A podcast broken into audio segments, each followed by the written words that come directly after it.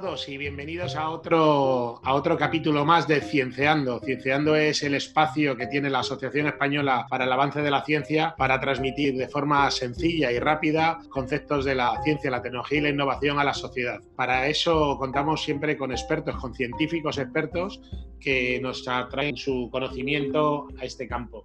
Hoy estamos con Elena Campos. Hola, buenas Elena, ¿cómo estás? Hola, buenas tardes. Muy bien, Elena es presidenta de la Asociación Española para Proteger al Enfermo de Terapias Pseudocientíficas, así como licenciada en Biotecnología por la Universidad de Salamanca y es investigadora postdoctoral asociada a proyecto en el Centro de Biología Molecular Severo Ochoa, que es un centro mixto entre la Universidad Autónoma de Madrid y el Consejo Superior de Investigaciones Científicas. Muchísimas gracias, Elena, por compartir tu tiempo y en este momento tan clave de, de la crisis sanitaria del coronavirus.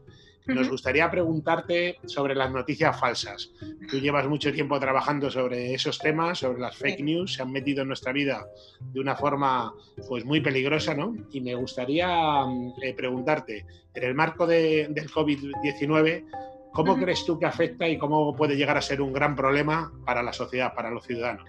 Pues sí, el tema de las noticias falsas eh, en salud, que aprovechan la terminología científica para venderse mejor y llegar a todos nuestros hogares a través de todas nuestras redes sociales, que hoy en día son el boca a boca, sinceramente están ahí pues por la impunidad que hay, al menos en España, al no hacerse cumplir la normativa en materia, por ejemplo, de publicidad, en este caso sanitaria. Y lo que estamos viendo actualmente con el coronavirus no es más que la masificación y focalización de todas estas falsas noticias sobre el tema que está de moda. O sea, es básicamente de lo que beben y bueno, pues ahora tenemos el coronavirus. Entonces, ¿cómo nos pueden afectar a nosotros en nuestro día a día? Bueno, pues tenemos nuestras redes sociales, reitero, apabulladas con este tipo de mensajes. Parece que no tienen por qué ser dañinas, pero sin embargo ya se han reportado más de 200 muertes en Irán y Turquía por la ingesta de alcohol, porque consideraban que con eso se podían curar.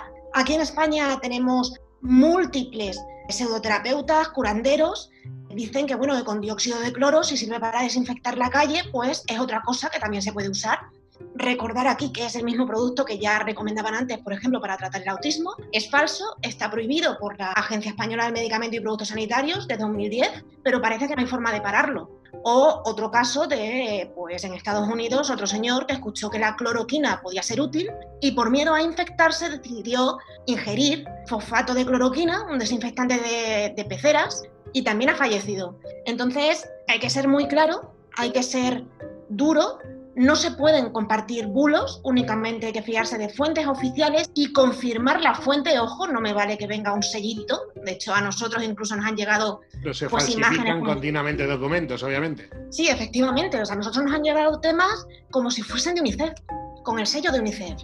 Y esto genera muchísimo miedo, el miedo es libre y sin embargo el interés es muy goloso. Y al final siempre va a haber alguien que de alguna manera lo pueda estar aprovechando y lo aproveche para incrementar sus beneficios y retribuciones económicas, dígase pues en el ámbito de terapias naturales. ¿Y cómo hemos llegado, fíjate, hasta esto? Eh? Porque al final cuando tú difundes un bulo pasas a ser parte del problema, eres al final causante del problema sin saberlo. A veces lo puedes hacer de buena voluntad, pero estás perjudicando mucho. Entonces, ¿cómo crees tú sociológicamente que hemos podido llegar en esto en la ciencia, donde el que opina, el científico, pasa a ser un opinador más muchas veces frente a cualquiera que opina sobre un tema tan difícil y tan técnico como son en este caso el tema del coronavirus, pero en otros casos temas que necesitan de mucho estudio y de mucha preparación para opinar y casi cualquiera puede opinar con bastante ligereza. ¿Cómo crees tú que hemos llegado a esto? Pues es que has dado precisamente en el clavo. O sea, hemos llegado a una sociedad en que opinión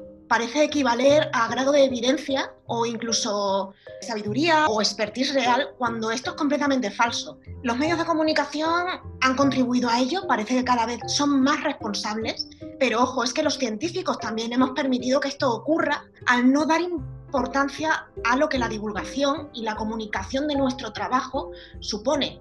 O sea, no es solamente aplicar el método científico dentro de nuestros laboratorios, sino que tenemos que saber explicar que incluso la luz que utilizamos cada día en nuestras casas, que cualquier tipo de medicamento que tenemos en la farmacia, requiere de un proceso muy largo de ensayo, error, ensayos en modelos animales, nos guste o no, ensayo después con personas y que una vez, después de años, pueden pasar incluso 10 años, en que ya se demuestra que es seguro y que es eficaz, entonces es cuando salta al mercado. En el caso de los bulos, o por ejemplo las pseudoterapias que se puedan ofrecer en el ámbito del coronavirus, eh, lo que ocurre es que se parte del final. A ti te dicen esto funciona, porque yo lo he dicho, porque lo he escuchado, porque se lo he oído a un biólogo, porque lo dice no sé qué médico, que ni siquiera somos conscientes de qué médico es, porque tampoco da sus datos, es decir, tiene todas las papeletas de que sea una noticia falsa, y luego encima se nos acaba obligando casi a los científicos a tener que estar demostrando y contraargumentando esta información falsa. Entonces ahí el impacto es muy negativo. Actualmente, en esta crisis, en esta catástrofe en la que, que estamos viviendo, lo que menos tenemos investigadores, profesionales sanitarios, autoridades sanitarias o autoridades pues, civiles, lo que menos tenemos es tiempo y no podemos estar perdiendo tiempo encima en estar intentando atajar pues toda esta cadena de bulos que entre todos, como decías, contribuimos a expandir. Entonces lo mejor es evitarlo, no pasar ese tipo de información y ser responsables tanto para los demás como para nosotros mismos. Cuando hablamos de las responsabilidades que tenemos, también muchas veces estamos muy sensibles con la labor que están teniendo ahora mismo los, el personal sanitario y el personal también científico, porque al final son dos profesiones que están trabajando a la par y de forma muy conjunta para poder dar respuesta, no ya los primeros auxilios solo, sino también dar una respuesta real a la crisis sanitaria la que tenemos. Los científicos en el back office, como yo digo, ¿no? estando en los centros de investigación y estando también en los hospitales. En los hospitales también hay un número muy importante de científicos trabajando para toda esta parte y los sanitarios y el personal sanitario también en la primera línea. Pero, ¿y cómo afecta todo esto de, de las fake news, de las, de, al final de las, de, las malas, de las noticias falsas, de las euroterapias al trabajo eficiente y efectivo que ahora más que nunca se necesita, no distraerles, que no pierdan foco a los científicos y al, personal sanitario.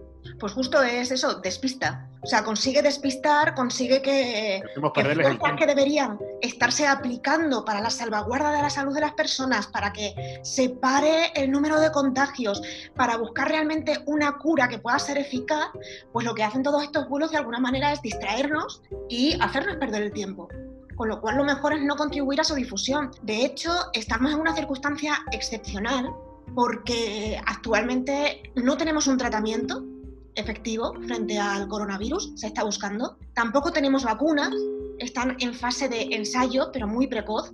Y bueno, pues tenemos líderes, por ejemplo, dígase Trump, que parece que ya la cloroquina mm, va a ser la repanocha. Bueno, pues se, puede conseguir eso, que haya pues intoxicaciones en gente, que siguiendo ese tipo de, de premisas irresponsables, mientras no se sabe realmente con certeza que sea eficaz, ni tampoco en las condiciones en que tienes que tomarla, pues eso, te lleven al hospital.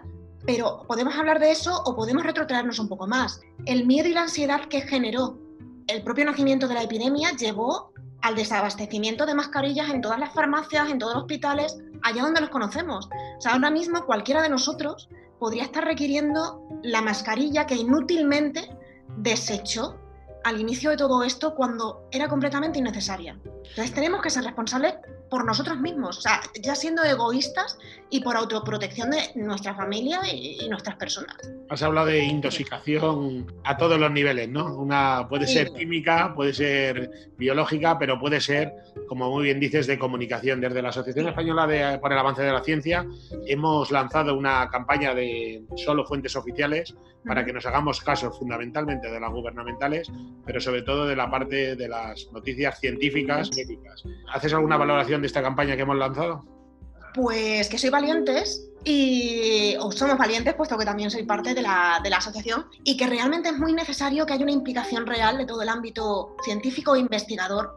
La medicina no existiría sin nosotros, y nosotros no existiríamos sin esa gente que realmente, y sin toda la sociedad, que tiene que saber valorar lo que estamos haciendo, pero este, esto que otro valore tu trabajo tiene que salir de nosotros, tenemos que ser humildes, saber explicar, sabernos expresar. Y somos nosotros los que tenemos que bajar eh, nuestra terminología a un nivel que sea entendible para absolutamente todos, porque lo podemos hacer y lo debemos hacer.